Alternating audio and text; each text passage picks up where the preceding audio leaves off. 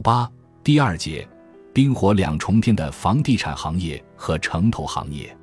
如果说发行人基本能够在全球国际评级找到可对标的公司，那么城投公司和房地产公司绝对属于中资美元债市场独一无二的风景。因为每家评级机构对城投公司的定义可能不一样，我们以穆迪截至二零二二年三月底的城投评级为例。穆迪有四十九个城投评级，四十一个都是投资级，其中 A 级的有十二个，BA 级的二十九个。占了百分之八十四，非投资级别的公司只有八个，不过也都在 BA 的最高非投资级，比例只有百分之十六。主权评级 A 一的城投公司有北京基础设施、北京保障房和广州地铁。因为每家评级机构对于发行人的观点不一样，为了具有可比性，我以穆迪为例，五十八家房地产公司中，只有十二家为投资级别，主要都是国企房地产公司。占比为百分之二十，在穆迪十二家投资级别房地产公司中，远洋地产和越秀地产，我们在上一章的案例中提到过，标普全球评级都撤销了这两家公司的评级，而碧桂园的标普全球评级是 BB 加，剩下的四十六家公司都是 BA 到 C 的非投资级别，而且 B 评级的公司最多，占了所有房地产发行人的百分之二十。来源。彭博，截至二零二二年三月三十一日，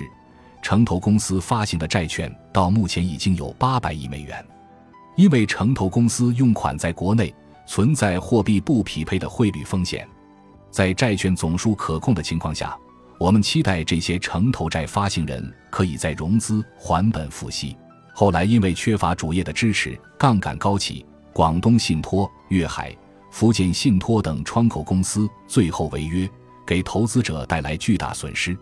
如下是市场关于城投和房地产的观点，基本上可以代表市场主流看法。二零二二年四月，穆迪表示，城投公司继续在公共基建投资中发挥重要作用，有大量在融资需求。由于投资者规避高收益房地产发行人，城投公司将是二零二二年最大的境内外市场发行人类别。穆迪投资者服务公司在最新报告中表示。二零二二年，中国城投公司将保持其在境内外债券市场中的领先地位。虽然在境内市场发行量增长将放缓，其境外发债规模增长势头将继续。穆迪副董事、总经理钟问全表示，巨大的融资和再融资需求将支持中国城投公司在二零二二年继续成为境内市场最大的发行人类别。此外，城投公司在二零二一年下半年已占到中国企业发行人境外债券发行总量的百分之三十八，超过了中国房地产开发商百分之十七的占比。穆迪分析师翟进表示，由于投资者规避高收益房地产发行人，我们预计二零二二年中国房地产开发商的境外发债规模将缩减。与之相反，境外城投债需求将依然强劲，发债规模将持续增长。这得益于三百五十四亿美元的境外债券在融资需求，以及为数不少已获监管批准的首次发行人。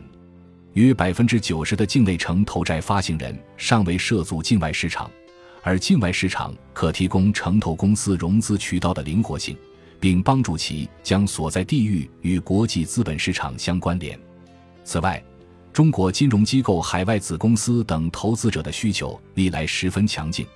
因为这类机构比较了解城投公司情况，并持有同一发行人的境内债券。二零二二年前两个月，城投公司是境外债券市场最大的发行人类别，占中国企业境外发债总量的百分之二十八。